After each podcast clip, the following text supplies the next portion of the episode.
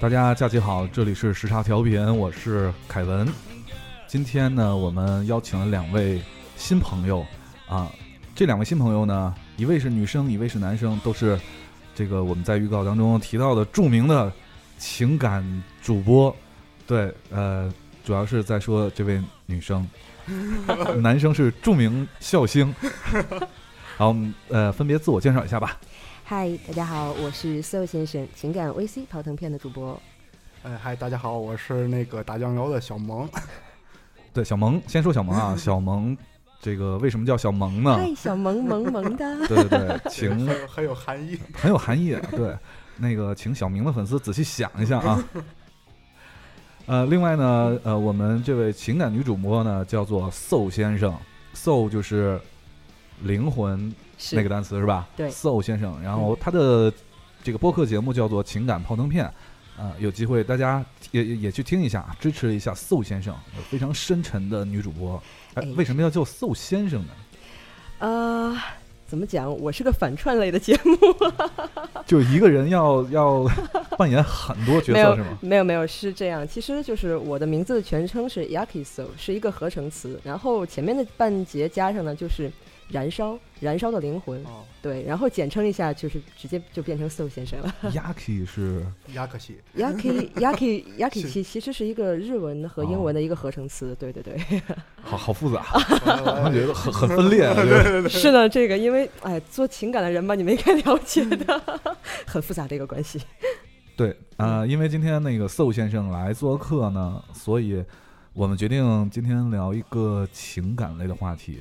其实这个，呃，我不知道那个搜先生，哎，好别扭啊，邹邹，邹邹，你 你还是叫我丫丫吧，嗯，丫丫，好的，嗯，不知道丫丫知不知道，就是呃，之前时差调频的前身呢。嗯，其实是一个纯情感类的节目 啊，我早有耳闻呐。对，但是现在呢，就变成了一个纯二逼的节目。我属于迎风作浪来的。对，呃，在时差第一期到现在五十四期节目里头，还没有完全的做过一期就是纯。情感类的，放心，我我不会把它做成纯情感类的，我会依照你们的主线来走。没有没有，那那就没有没有节操了，那基本上不能听了。啊，我我们现在正在试图转型，你知道吗？哦，就是要转成让妈妈放心的电台。哦，那就是相声和语言类的节目是吧？现在就是妈妈完全不能放心让孩子听我们的节目，你知道吗？来，小萌萌萌的给妈妈们卖个萌。来，我我们除了这个主播这块介绍以外，我觉得这个今天的嘉宾也是我们今天的主播小萌同学，小萌同学啊，小萌同学来一个自我介绍吧。比如说你最就是目前多大了，是吧？单身啊，然后呃呃交友状态啊，对啊，可以可以打个征婚广告是吧？对，主要是大家想了解你。呃，应该从一个就是很丰富的层次嘛，对对对，比如兴趣爱好啦，对对，你都会什么啦？对你一定要把小明的粉丝抢过来。对 对对，吹拉弹唱，你你都，这是不只要抢小明的粉丝啊，最好把小明也抢了。对，啊，一下表明取向了，过分了。没有没有没有，这程程度太浅。对对对对对对的对的。来，小萌做一个自我介绍。然后那个男八十五，真是征婚的节奏是吧？没事儿，大家能听得出来，应该是能听出来性别的。男八十五岁，哎，不是八八五年，然后今年二十九岁，然后那个至今未婚吧，就是反正也挺着急的。然后那个 家里没家里没车没房，然后那个那个就就就就就这样吧。哎呦，这样的一个开场，让让让情感类主播情何以堪啊！我现在有点担心掉粉，就就扎肠子来了，就是。这样吧，呃，凯文叔叔，还是我们两个聊吧。小萌，你可以去打酱油了。没有，虽然那个小萌其实是比较谦虚啊。嗯。对，其实那个小萌本身呢，看上去长得还是比较具体的。嗯。就是你你你粗 你粗的看上去，就第一眼打上去觉得还行，然后第二眼你仔细看，你仔细看还不如第一眼。就是。没有开玩笑，其实这个小萌比较谦虚。他没有，我们是当真的。是，凡是跟名有关都要黑一下，是吧？好吧。但是严格说，呃，小萌是个艺术家。嗯，还可以吧。会油画。嗯，对，然后现在在做一件事情，就是呃，其实主要就是平面设计，然后我们有一个画室，主要是做负责，嗯，培培养大家有兴趣的朋友来做那个零基础油画。零基础油画，嗯，对。然后如就据说那个零基础油画这这个活动，经常会有很多的美女参加。哎，不不是很多美女，是基本上都是美女哎。就你也去了呗，这意思？哎呀，我是鼻祖。不行，好吧，不能这样讲，不能这样讲。哎，我我觉得我们的节目要败了。好的，对，那个凯文叔叔，你开始后悔了。我没有没有没有，对，刚才已经给你的这个呃情感 VC 泡腾片是吧？对的对的啊，已经打过广告了。我觉得也也有必要给那个嗯小萌的这个画室打个广告嘛。嗯，对，都什么时候办活动？我们都在每周的四五六四五六日，嗯，嗯都在基本上六日可能人多一点，然后四五都是比较固定的客人来那个做油画的那个学习。啊，嗯，那个四五六跟日为什么要断开？嗯，那对吧？这是一个断句。不同人群培养。呃，对对对，不同人群培养。好吧，呃，大家如果对油画感兴趣，然后恰好又在天津，嗯，对，可以跟我们联系，然后把钱交到这儿来。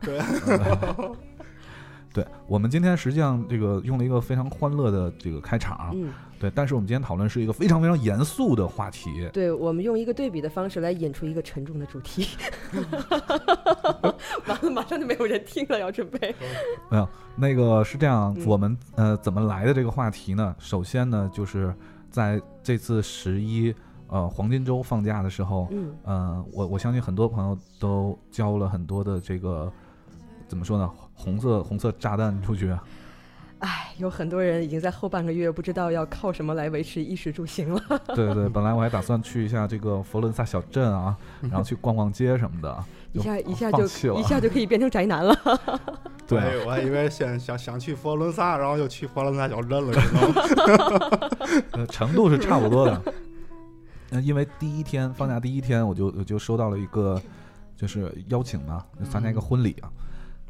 呃，参加这个婚礼呢，我长了一个知识，嗯那个婚礼的主题呢都是那种，就是我我觉得是绿了吧唧的那种主题颜色啊，就是哎，你你说的是 Tiffany 色吗？啊，对对，我哦 就刚想说这个事情嘛，就是就包括伴娘的裙子啊，嗯。包括这个整个那个主题展板，还有那个做的那些小小蛋糕、小点心啊，那些小零食，嗯还有酒，对，都是都是那种酒也颜色。可以吗？对，有就是 real 就有那种颜色哦的酒嘛，哦哦，so，嗯这这对，还有那个颜色的饮料专门特调的，在庆王府嘛办的那个哦婚礼。哦，嗯之后呢，我就去参加那个婚礼，当时我就说我发呃，我觉得特美，还还嗯下着雨、那嗯天，我拍张照片儿，然后发到朋友圈儿，我说看那个垮绿的婚礼还还挺浪漫。没有没有，这有有一句俗话是那个要想生活过得去，哎呀呀，人人家刚结婚，你不要这样。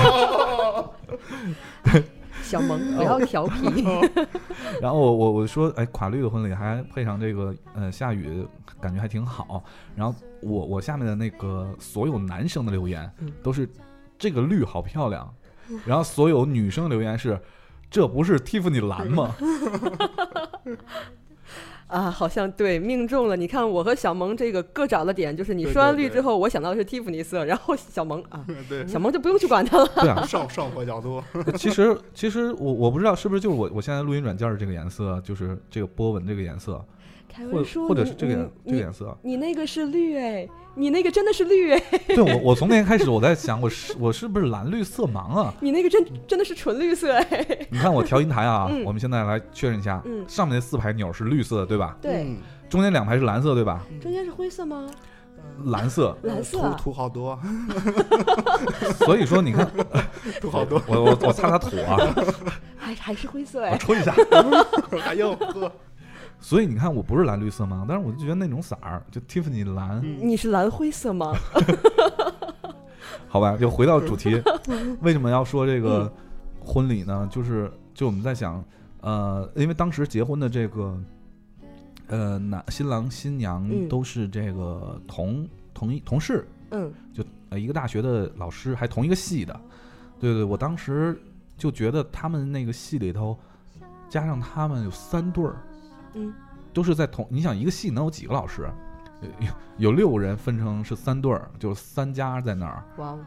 对，我不知道这这这种情况，就是他们全部用的就是你是想说他们都是用的这个 Tiffany 色主题不是不是吗？我是在想说，是不是因为呃做大学老师相对来说可能比比较就接触圈子少或者比较闭塞一些，嗯，他们能接触的那个适龄男女青年就只能是自己身边这些同事。因为都在备案嘛，我觉得所有的时间都用在培养下一代上了，对自己的要求就比较就不太上心，对，就没有那么刻薄了。对啊，所以我今天想想讨论的这个有关感情，就确切说就是爱爱情这一块儿啊，我就在想，大家会不会因为就生活的环境不同，所以你可能呃经历的这种感情的种类就有就会有所不同？肯定是相关的，这些东西肯定是相关的。对对，然后感情的种类又分。很多种，嗯，我觉得咱们今天你看，嗯，又有这个，就是特别睿智如我，对吧？啊，是，对的，对的，对的，不要脸如我，对对对。然后又有一个情感女主播的一个代表，然后据说还能一人分饰两角，也能扮演情感男主播。然后同时还有天生特别乐观，而且对自己，因为是天津人，所以呢，大家听口音也能听出来，所以对这个。各种认知，各种事情认知，都有一个天津人自己的乐观态度的小萌同学同学，所以我觉得，哎，为什么一说小萌老想接同志呢？那个这这同志这词儿不好，对，好好好，我我不歧视。这个因为大家看不到，只能听声音是吧？这个面相问题我们不好来讲的。好吧。我觉得那个稍后这个节目播出的时候，我会收到。一些小明啊，什么大葱发的一些私信，想结识一下，结识一下小萌。小小明结识小萌 啊，那我们稍后那小明就是瘦啊。对，我们稍后这个留留言见分晓。我我觉得二位是真的，一上来就特别是，就是跟我们这个电台的风格特别的搭，是因为就是我我们向来就是进主题之前会有十几分钟的一个。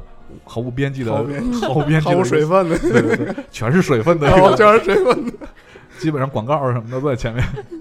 对啊，咱你看无缝连接，直接就是聊了十几分钟毫无意义的事儿 啊，直接进入主题吧。呃，感情的种类，我觉得我们先就是，既然大家都在这，可以通过这个不同的角度来聊一下。比如说，从哪儿先开始呢？我觉得这个实际上。就曾经我我写过这个相关的那个文章，包括做过一些节目，觉得这个世界上最美好的一种恋爱叫做暗恋。嗯嗯，对对对，哎，小萌好像深有体会的样子，著名暗恋暗恋史是吧？笑得很有寓意的样子啊。其实怎么说呢？就是按人的常理来讲，会有一种这样的心态，就是说得不到的可能永远往往是最美好的，因为你拥有一个幻想，总会拥有一个心里那种最完美的感觉是留在你心里的。你得到之后，可能往往现实的东西太多，来来来摧毁你那种幻想的话，就没有那么美好了。可是，嗯嗯，我我不太明白的是啊，就是首先既然是暗恋嘛，我们指的就不是说。就是追明星的那一种啊，肯定是现实当中发生在身边的这种。那既然是这种暗恋，首先对方肯定是你认识的，就是或者说非常熟悉的，或者说是朝夕相处的。对。那怎么还会有那些，就是你想象的跟实际不一样的情况出现呢？嗯，怎么讲啊？其实这样吧，我举个例子。举个例子，哎，举个例子。唐朝例子，糖糖糖炒糖炒栗子，糖炒栗子。这样，其实，嗯，怎么讲？我是讲这个，我的这个实力的实力人是个男生，他暗恋女这个女生，应该说是这样掐指算来有个十几年，这真的是一个很久的一个感情经历。你不能说他中间，嗯，没有说。他中间也经历过其他的感情，但是他依旧还是有一个这种暗恋情节。他的这个情节就是取决取决于他没法和这个女生有结果，但是他依旧没法改变他心里的这种最初的感觉。嗯，没法有结果是因因为什么呀？特别好奇，我八卦一下。嗯。呃，第一是两地，第二是因为家庭条件。呃。嗯。两地这个事儿，我们一会儿再说啊。好，这这这也是一种类型。这个其实我这个案例比较复杂，它纠缠了好几种感情关系在里面。我觉得这个不是特纯粹的那种那那种暗恋哈。嗯，就是说，因为我觉得暗恋有一个标准，就是首首先是表白，就对方首先是不知道啊，对对对，对吧？有一知道也装不知道。哎，这个其实是对，这这个这个对这个其实是对的。呃，就是说对方其中有一方肯定是不知道，或者是装不知道。嗯。但是最起码这个事儿是没有挑明的。嗯。然后另外呢，就是嗯呃，另外呢，就是说这个事情到后来都没有一个结果，或者说一直没有表白，我觉得这个是一一个比较纯粹的完整的暗恋。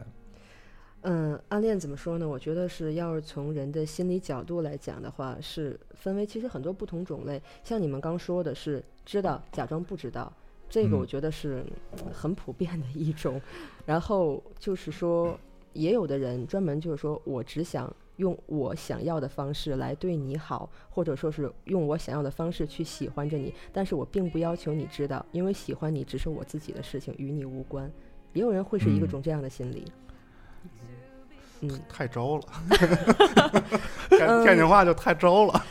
怎么讲？就是说，嗯，人的世界各不相同，每个人对感情的看法也不一样，对喜欢人的角度和定位也不一样，所以说才会产生了这样的一种情节。我是觉得，呃，我为什么说暗恋是一种挺美好的一段感情，是因为它真的是所有恋爱形式里完完全就是不像，就只有它是没有掺杂掺杂任何。其他因素的，对对，只是我我单纯的喜欢你，就是说它是其实是尘封在心里的一种臆想。我们有有的时候是会这样，喜欢上一个人之后，因为你没有存在到实际的跟这个人在相处当中的一些很细节，需要说是面对面针对的一些事情，所以说它只存在你的臆想当中。你会臆想出一个很美好的画面，然后是会让它一直留在你的脑海当中。嗯，我我翻译成。普通话，对对，我对我我执执着是吧？说人话，说人话，说来来替我翻译一下，替我翻译一下。我替你翻译一下啊。好好。实际上，他那个宋先生想表达的意思是什么呢？就专家的发言就得翻译一下。对对对。想表达的意思是呢？太打脸了。没有没有没有没有。呃，实际想说的就是这个，呃，你你可能就是喜欢这个人，你就会想他所有美好地方，你不会想他想到他。原来呃，他原来他有时候吃完饭也是要打饱嗝的，嗯，对，憋不住也是要放屁的，对，然后就是说这就是我说的，你没有实际生活中的一些对对对一些面对面的一些东西，对，有可能睡觉也是磨牙的，你完全不知道，对对对对。在她穿着漂亮的洁白裙子的里面，也许是是是一个三周都没洗过的 bra。嗯，对对对，这个其实是不是有点过分啊？这个其实就 这有可能。这个其实就回到你们刚才讲的，就是知道也装不知道。然后其实这个这个是真不知道。哎，这个可能就是说你可能会想到一些不好，你不会去想那些不好。我觉得在恋爱里的人是不会去想，就没这根筋。对对，只有我们现在客观的又又。碎节操的人才，嗯对才会去。因为我们在说的别人的事儿，所以与我们不相干，怎么讲都是可以的。对，小萌暗恋过吗？暗恋过。哎呀，脸红什么呀？一下就委婉了。我不告诉你。不是，你你你要拿出攻的气势出来。那电视剧攻。对，那那你你在暗恋的时候，当时是就是年龄或者你在干嘛那时候？大概其上初中的初二，够早的，然后就分，然后就分流 了。早熟，嗯，早熟。然后那个是同班同班同学，男生女生，女女生女生是，彻底是个女生，纯粹是个女生。是因为经过了这次暗恋之后，小萌就就就大大大队委，我们班，哎呦呦，那那是没大队委哈，三道杠，那个班干部，反正班干部，对对对，学习委员都是那种。然后就是特别优秀的女生，嗯，对对对，那就那样的，比较招那个我们这种那个气质型男屌丝们比较喜欢。气质型男屌丝，气质气质了啊，好吧，就就是打对胃胃胃胀气，胀气。对，然后呢？然后就嗯，就就就这这段这个时间，要说这也不能算是暗恋，后来也是后来也是表白过，然后。但是就结果就是挺惨烈的，也是 就被打击过，就变成了今天的小萌，是吗？就是告诉你别别以后别骚扰我，再骚扰告老师啊！真的假的？真的真的。那证明这个女生好像还没有，也心智也不是很成，对对对，有点小，太小。对对。那你后来还有过暗恋吗？嗯，后来就是没有了，就是比较还是不要脸，就是就觉得这个这个路线不好走，习惯还是说出来好，就是。成不成的再说呗。对，这是我后来的一个总结出来观点。我我我这人反正也是懂事儿比较晚那种，就我直到后来我才发现，原来你你表达出来之后，女生其实挺高兴的，就不管她对你做出怎样的反应，其实她心里挺美的。对，就是你。对吧？但是他挺美，他也得就是说你句“哎，臭不要脸”。不是，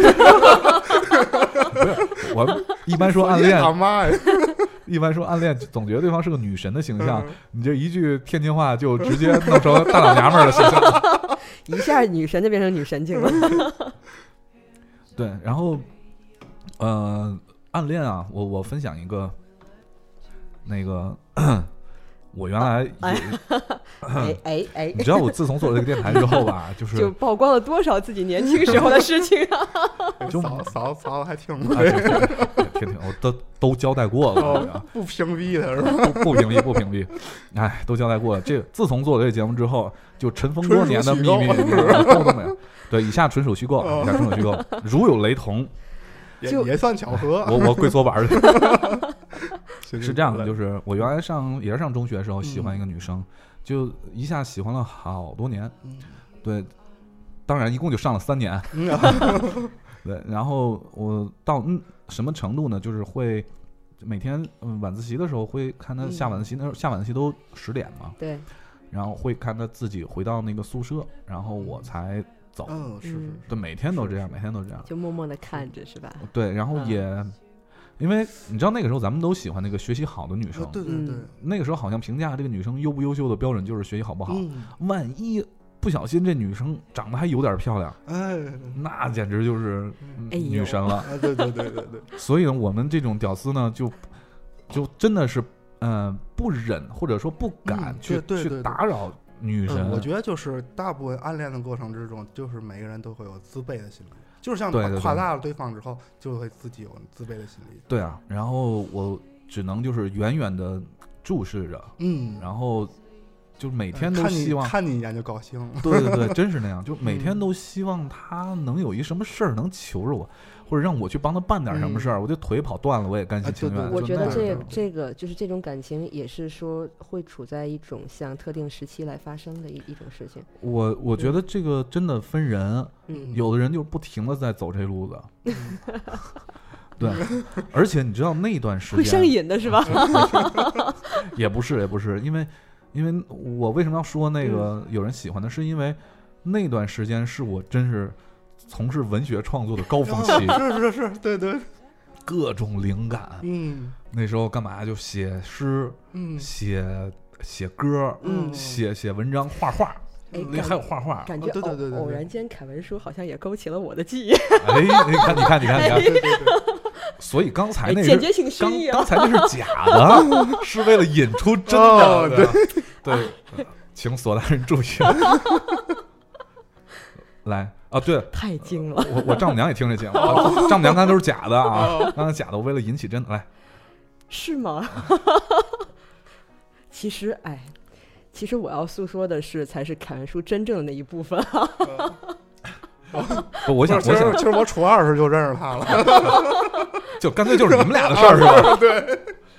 那么在这段那个暗恋里，宋先生扮演的是这个女神呢，还是扮演的女屌丝呢？哎，我永远是不被人关注的那一部分。那那怎么就是很谦虚的说自己女屌丝的一种方式是吧？对我，我是属于女神经病的那种方式。要不现在能这么分裂呢？OK，来讲一下这个故事吧。哎，要从何说起呢？我觉得，嗯，怎么说？为什么我会说，就是这也是在一个特定时期会发生的一些事儿呢？我觉得在学生年代其实是容易出现这种情况的，因为当时。年纪小，然后，嗯，对很多事情很懵懂，所以说就会有一种比较害怕的心理。我觉得这也是会分性格。都看韩剧看的。反正我是，我还真心没看过电视剧。H O T 那是。哦，太久远了。我觉得我还是间接性失忆了，已经。行，我不教你。嗯，我觉得就是，其实主要是因为刚刚凯文叔说起来啊，我才会想到，哦，原来也有一段这样类似过的经历。确实就是会女女屌丝情怀总是诗嘛。哎呀，对对对对对对对对。嗯，就是，哎，我只要能默默的看上他一眼，就很开心了。嗯，就是这样。嗯，总结性发言已经完了。就这么一个事儿啊？嗨，那你后来跟这个不具象的人，对你后来跟他有没有就表达过或者？因为因为你知道男生女没有生不一样，对吧？就俗话说，男追女，隔层山，女追男，隔层纱呀，对你容易啊。我真没发现有这个特点。哎呀，那我觉得还哎还是因为人的性格属性不一样。那我还是因为还是太汉子了，对。为什么可以串串成情感男主播呢？对吗？你现在可以，我觉得用一种方式来来安慰自己，或者说说服自己，把这个心结去掉的一个方式，就是我觉得既然女追男隔层纱，他都没有，我我就觉得他的性向是有问题的，呃对吧，小萌？啊，对嗯对对对对对，我已经承认了。嗯，对，所以这样这样你想，你就会对吧？哎，我想的特别开。没有，因为就是说，其实到现在，呃，因为是当时是同学，然后到现在其实还有联系，嗯，然嗯后就是那他现在知道吗？现在人家已经就不管不管他现在什么状态，就这个事儿他知不知道吧？不知道。其实其实其实有机会你可以跟他说说，其实这是一个美好的一个。没有，我我觉得这种事情既然已经过去了，就离个婚嘛，对对吧对对对，孩子给给女 外边就方，长了对嗯吗？对对轰轰烈烈，对，不能这样啊！这个我好，我我好不容易做情感节目来 来舒心的，你们这个不能这样哎你现在拆台呀！哎呀你现在有没有特别后悔？就是说，呃，在节目一开始先把你节目名字公布了，还好还好，不后悔，这个没关系的。这个情感类节目其实不是书信，先给他们添堵，读信之后你再书信才有市场了。对，又说实话，那这回才是彻底没人听了，是吧？就是录完这期节目之后，发现那个本来我们可以互相打一下广告的，结果发现两两双方的粉丝都少了好多。这是一个自相残杀的过程。对爱情嘛，就是这样子，对对对，我觉得这个是一个特别好的，就是嗯。特别好的一个总结。就无论你你你在讲一个什么事儿啊，嗯，你只要后面加一句“我想我想爱情也是如此。哎，对对对对对对对对，啊，那我想到了今天的一个事儿，啊，我觉得太贴切了。真怎么了？真的，我我今天去一个咖咖啡厅，然后我看到了一只我非常喜欢的阿拉斯加”哦狗啊，长得对，长长长长得太漂亮了。马达。嗯啊，就是啊，他比马达要大好多呀，好就成年的是吧？对，好壮硕呀，嗯嗯，然后很肥，然后真的很帅气，特别漂亮，那就是高富帅的类型。然后我始终在勾引人家，人家是母狗吧？那个，我就那么打个比方，好吧？然后我就一直在不停的拍他，我说：“哎，你看我好吗？你看看我好吗？” 然后就被无情的一次一次拒绝，特别高冷的一只狗，真的特别傲娇。然后我坐在那儿，然后我和他说：“我说，嗯、那个狗叫 Maybe。我说，哎，Maybe 你看我一下行吗？”嗯然后他狠狠的抖了一下全身的毛，这是第一次，我以为是意外。嗯然后第二次，我说：“哎，Maybe 你看我一眼可以吗？”然后他顺势就躺下了。然后我走到他跟前，我主动去讨好他，然后啊我摸了他半天，然后坐在那儿又静静的看着他。我说 maybe 我给你照张相好吧？然后他特别配合的把头伸到了椅子下面。啊对，所以所以就加一句结语，再加一句话。所以说，主动不一定能成就一段美好的不是我想美好结果。我想想爱情也是如此。我想 我想说爱情不就是这样对他？当时就说了一句话，当时确实。其实我觉得这个智慧啊，是在于这个女，这个不是女，在于这个狗主人的这个智慧。他他为了防止你们这些人去骚扰 他，所以诚心给他起个名字叫 Maybe 对。吧。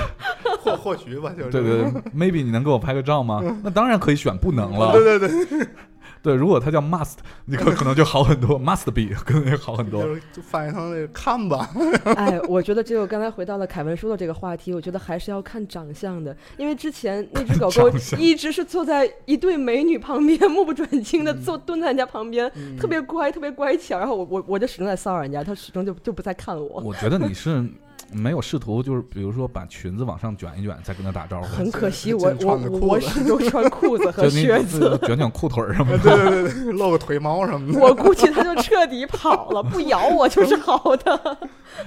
对对对，好，那我们刚才讲了这个有关爱情和狗的 我们是个宠物类栏目，对，对，然后我们讲了一些这个有关暗恋的一些一些啊，嗯这个过往，包括一些过程啊。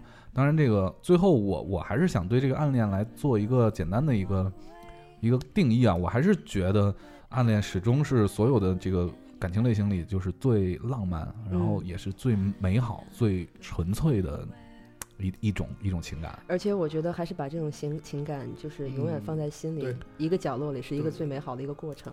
对，那角都堆满了。嗯，对我那都。哎呦，那就分人了，那就分人了。对，这个我觉得暗恋嘛，就是。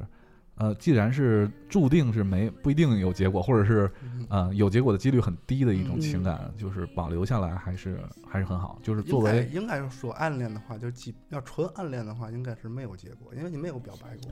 对啊，对，干脆完全没有表白过。我觉得，我觉得就算是有机会，也是还是不要讲这个事情的好。对啊，因为有可能，嗯，你讲完之后，有可能对方就答应了。然后两个人去约约到一个酒店见面，然后在房间里头，你暗恋的女神会对你说：“你听说过安利吗？” 哦，我还以为给煮面去了。你听说过安利吗？对，那个会带上风景啊，就就有点像那个原来很早一个电影，就是《将爱》，嗯，就是《将爱情定》的那个电影版，嗯，那个李亚鹏就第一段故事嘛，他不是分段式的嘛，第一段故事李亚鹏跟徐静蕾俩人。就文慧跟那叫什么杨铮，啊，多年以后同学聚会在上海，然后就当年的文慧是多么的女神啊，嗯，结果同学聚会之后发现，呃，她现在生活状况也不是很好，带两个孩子，还离婚什么的啊，嗯，知道你过得不如我，我就放弃了，哎，好吧，好，如果所有都是这样的结局，其实那也就舒心了，好吧。好，那那我们先结束一下第一第一趴儿，然后我们先听一首歌。今天的所有的歌呢，都是小萌推荐的啊。然后之后我们会聊一下有关其他的几种情感类型，比如说异地恋啊、姐弟恋、各种地恋。好的，那我们还是继续话题。然后我们现在听哪首歌呢？直到对的人来。直到对人来，来自这个乐队叫做追星族乐队。追星族乐队，一会儿听完歌我们介绍一下，特别的牛掰。嗯嗯，OK，那我我们先让对的人来。个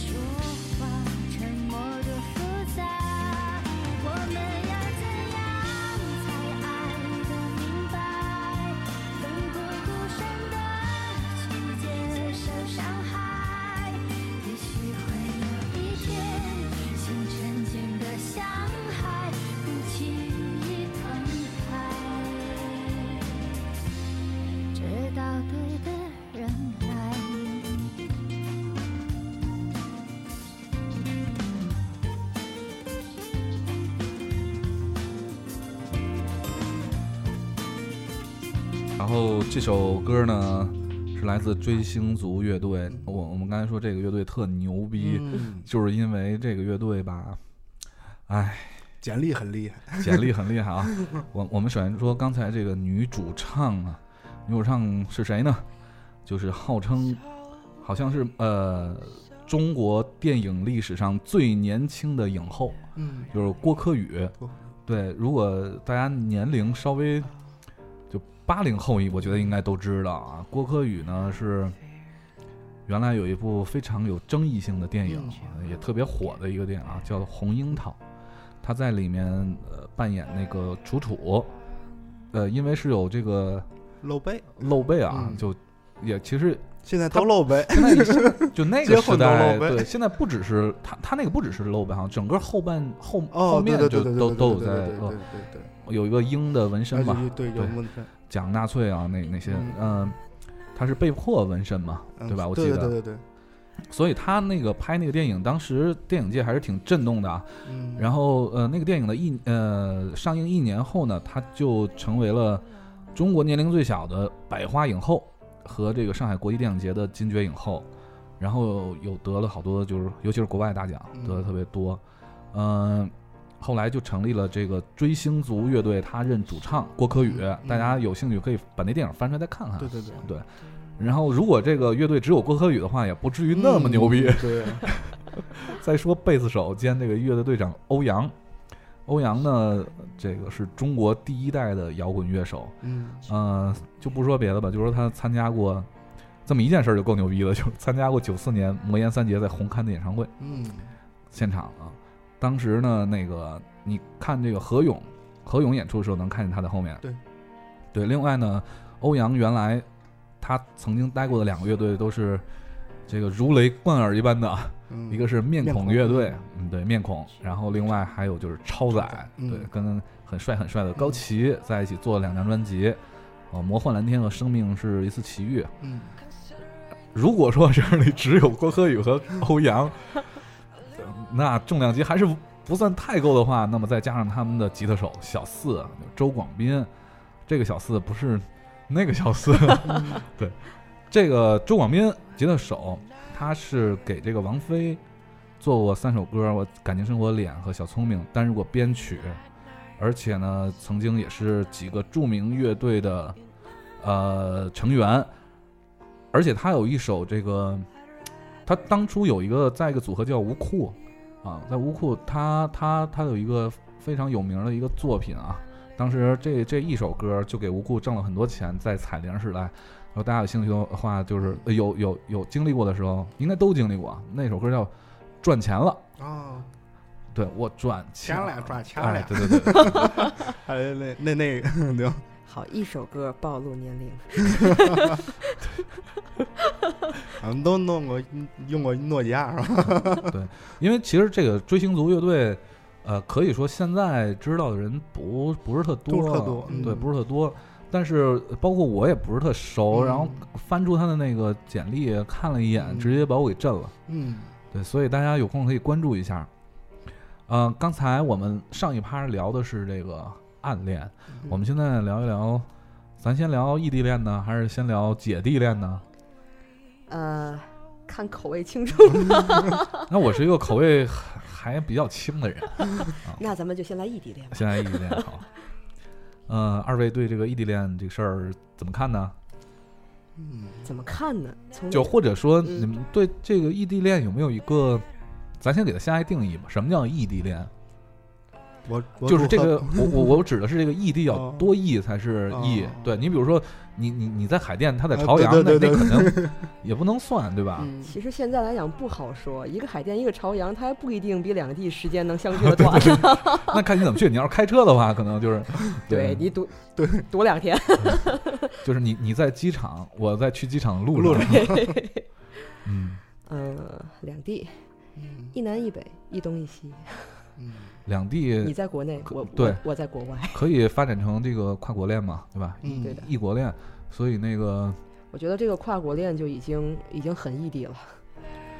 时差最长二十四个小时嘛，然后你你可以，我我觉得是这样啊，就是异地恋，我们呃就讨论一个话题，我觉得就足够我们聊的了，就是怎么去解决这个异地恋的，就是情感问题。至少我们是希望这个你你分开之后在两个地方，然后将来在一起的时候再回来的时候还能在一起，我觉得就达成这个目的，就是我觉得是很多人需要的一个结果吧。不会有人异地恋就是为了分开吧？但是不可能，对，初衷是不可能的。我觉得。哎，对，我觉得小萌说的这个对，初中肯定谁都不想分开。对对。但是现在异地，为什么有人会排斥异地？最大的一个问题就是说在于不能长期的。你看看不见摸不到，长期已久，就是谁也不敢保证这个。微微信呢？微信 主要是摸不到，主要是主要是也能摸，别能花了，花了，花了微信，花了手机。你看，从大学的时候就是。嗯，只要大学一毕业，就有很多就分手的。嗯，究其原因，其实就是，就是很有可能你两个人不在一个地方。其实，如果按我本身来讲，我是接受不了异地恋的。嗯嗯，对，摸不到嘛。怎么说呢？就是说。你俩溜就是就是说，你就算是再近，是在同一个国家之内，然后你是同属于不同时空，你都呼吸不到同一个城市的空气。可能我有雾霾，你你那是清新的，对吗？就是说，这不羡慕嫉妒恨吗？是不是？这这对 对，对你两个人不在一个。爆个料，这个女主播是天蝎座，这太可怕了。呃嗯，那我还说吗？说说说说说。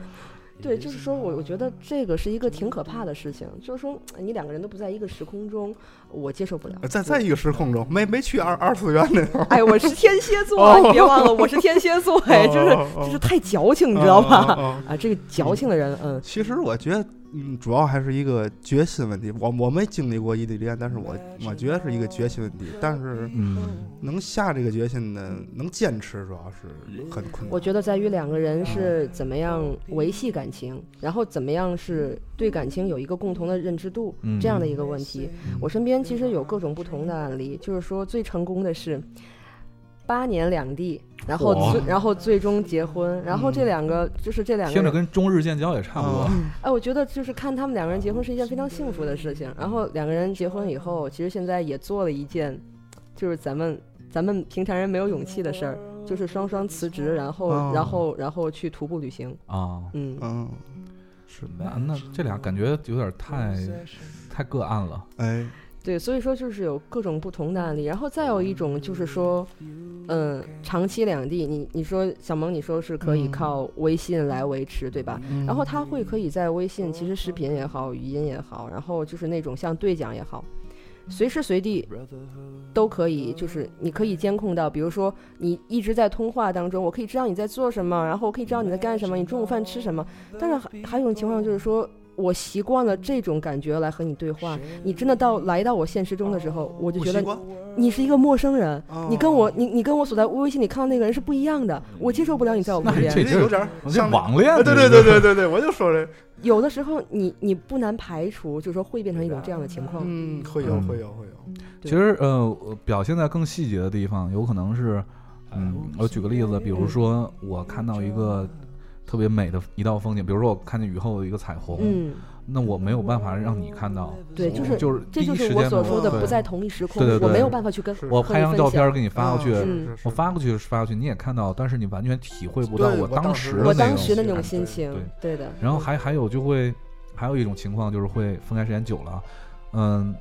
你你会发现，当初你跟他在一起培养那些你们两个人独特的小情趣，或者小爱好或小口头语，对的对的。在经过一段时间他回来之后，你们再在一起的时候，发现就没有那那种默契了，没有默契了，而且他他会有一些新的。对，你不知道哪儿来的。对的，对对对对，别别人教的。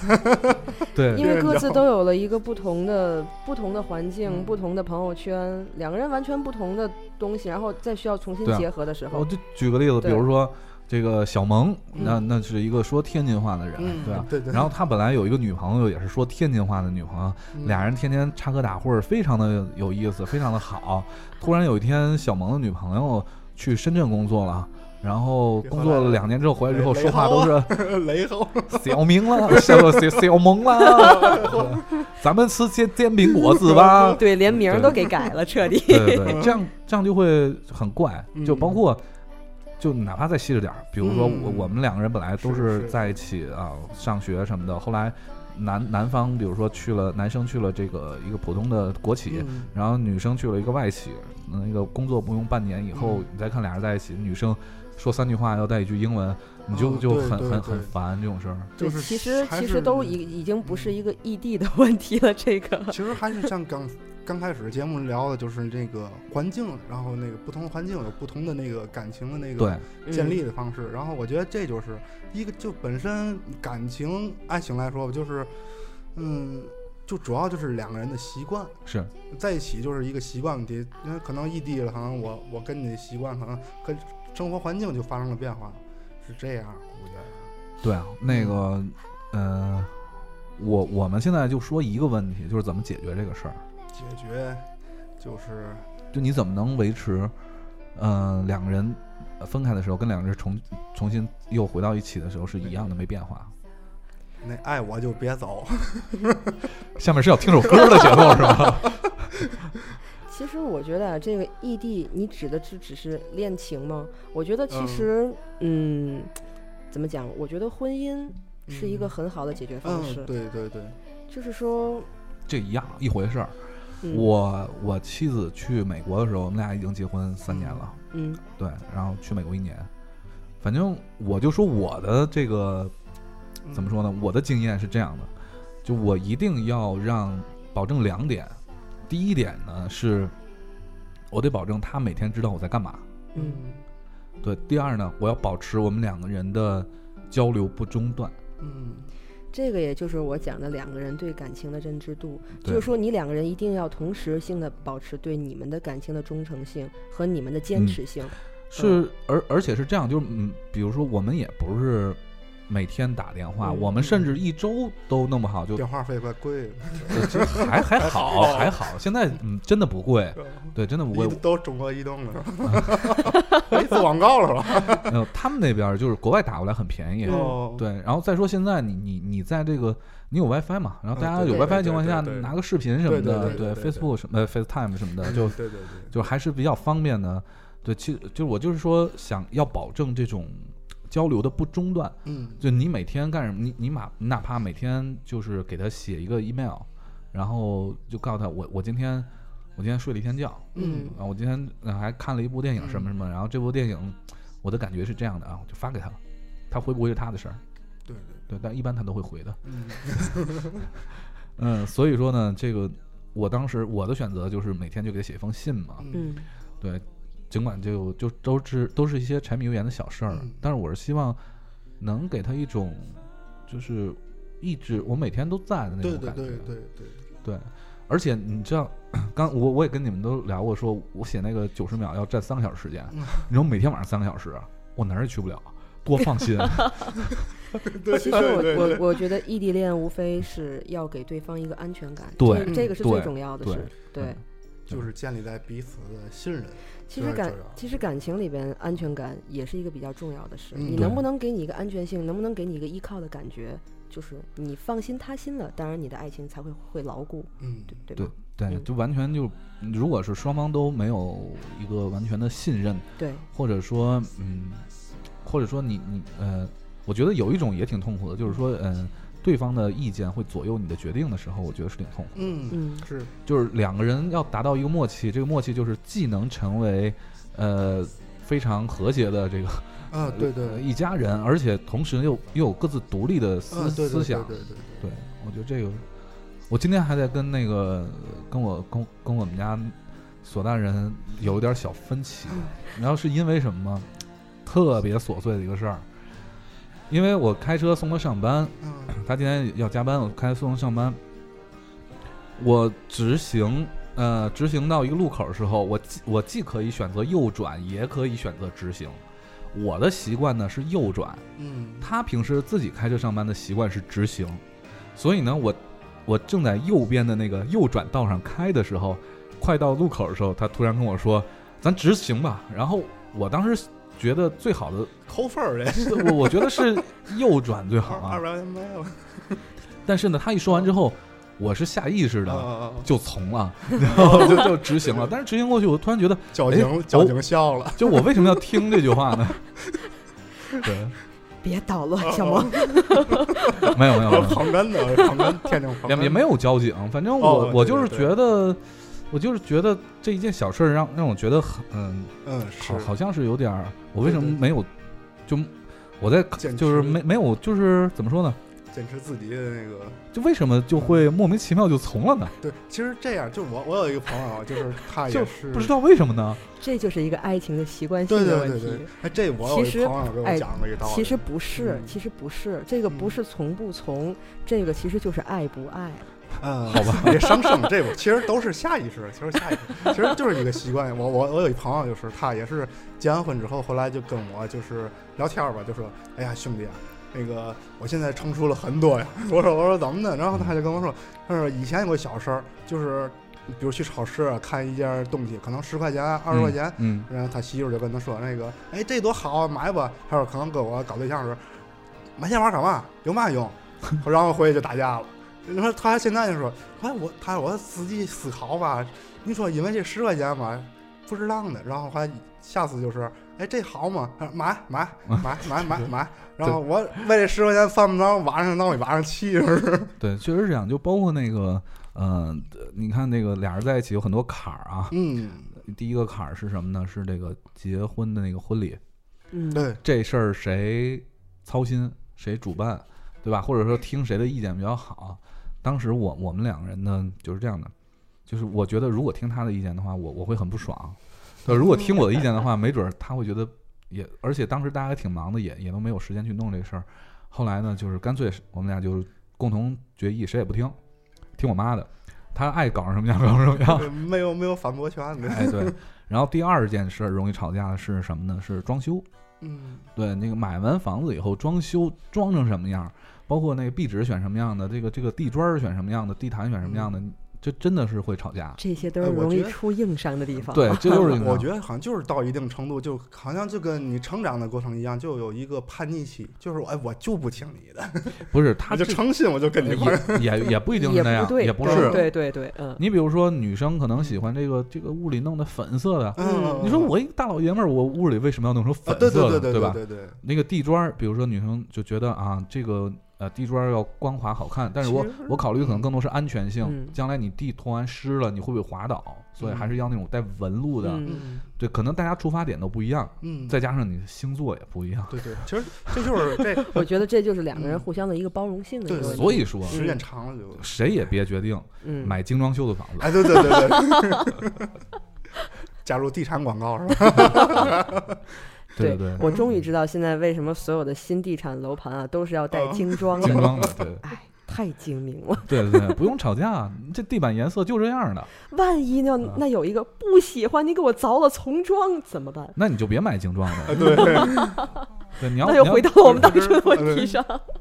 要么你就别买这房，要么你就别娶这媳妇儿。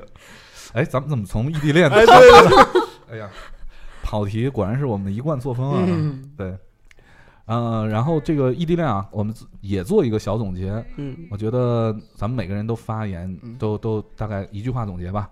我觉得这个解决异地恋的最好办法是就是保持联系，维持好你们在一起的时候那种状态。对，嗯，对于异地恋，我觉得坚持、信任，嗯嗯，自自觉，对，要自觉。哎，这个自觉。做到对方在与不在一个样是吧？这个这个就各自心知肚明了。OK，就是买个好手机。好，好，iPhone iPhone 六出来了，又做广告又挣钱去。我觉得又快跑题了。我跟你说，iPhone 六自从 iPhone 六出来之后，你知道出了多少分歧吗？不不，自从 iPhone 六出来以后，我的很多男同事，我很多已婚男同事都用上五 S 了。对，这是一个提高人民生活水平的过程。对对对，就淘汰下来，我们都拿来用了。对对对对对，特别好。是是是，嗯，好，我们那个异呃异地聊完啊，然后说一个比较特别的案例，可能现在好像也挺普遍的，叫姐弟啊。嗯嗯，姐弟恋，其实已经不陌生了。我我不知道为什么，为什么这个男方比女方大就变成了一种默认的合理的规则？封建？哎，不是。那你说封建的话，那过去还有女大三抱金砖的说法，还有童养媳呢，对，那更封建。对，怎么说呢？可能是不是就是，呃，安全感？嗯，对，也不是，也不是，就是女生这得问女生。哎呀，我还算一个吧，算算 算算算，至少看起来算，看起来比我们俩看起来算，看起来真的算吗？那为什么人家还不理我？还没解过来这个事儿。你看这天蝎座矫情，知道吧？珍爱生命，远离天蝎。对，嗯，你觉得为什么会存在这样的一个规律啊？嗯，怎么说？就是我觉得，一个是女生会寻求一个安全感是一方面，再有一个就是说。按成长速度来讲，女人老得快啊。呃，不是，女的心智要比男的成熟。对我也是听说过这么一个说法，就是，就我觉得大三岁四岁都可能就嫌嫌少。这个男男男人吧，如果他不结婚或者是不当爹的话啊。他可能到四十岁还玩呢。可是，可是我现在觉得这个年龄已经不是一个界定人成熟与否的界界限了。说的就是，就是说的就是至少还有年龄来保证。就是比如说女生二十岁跟这个男生三十岁，我觉得差不多心智是，心智是差不多的。对，只能说是差不多。对对，就男人的成长啊，就只能有这么几件事儿吧。第一个是，有可能会在他的三十岁生日那天晚上，他会有一个。就像拉布拉多，拉布拉多那狗小时候是魔鬼，三三岁后突然有一天会变天使一样，对对对是是突然打醒了任督二脉，是不是？对，突然就懂事儿了。对，这是第二呢，可能会在新婚之夜那天晚上，他自己会思考，如果他没喝多的话。基本上那这事儿很难，对，或者是数不都数钱吗？数完钱以后就小萌，小萌，你你你到底是单身啊，还是我们对你这个有疑问啊？没没吃过猪肉，还没应付好。数完就成熟，我想你还得还呢。对对对对，压力大了。然后呢，还有一天晚上，应该是在就是当不是天晚上当爹的那个。哦，对，是那个时候瞬间是吗？我因为我我最近我身边人不知道为什么都都一律的都在生孩子。嗯，我挨个问过，他们果然真的就是在这个孩子降生的那一个瞬间，尤其是看到啊对孩子那第一眼的时候就不行了。嗯，就一下子就会有一个很大的一个冲冲击的那种。对，所以男生成熟你就指这三个吧，别的。也别指望有，还有比如说你做生意失败，对吧？嗯，我其实就是我总结过，就是男的成熟两件事儿，一个是靠，呃，就是搞对象，还有一个就是，哎，挨挨挨挨几次打，就吃几次 亏，吃几次亏，吃几次亏可能，对对对对对。所以这个你看，这个过去这个姐弟恋为什么成为一个话题，就是因为大家都觉得男生应该打。那现在这个姐弟恋也变得比较普遍了，那就为什么这个现在男生都喜欢开始喜欢这个比自己年龄大的女生了呢？嗯，恋母情节。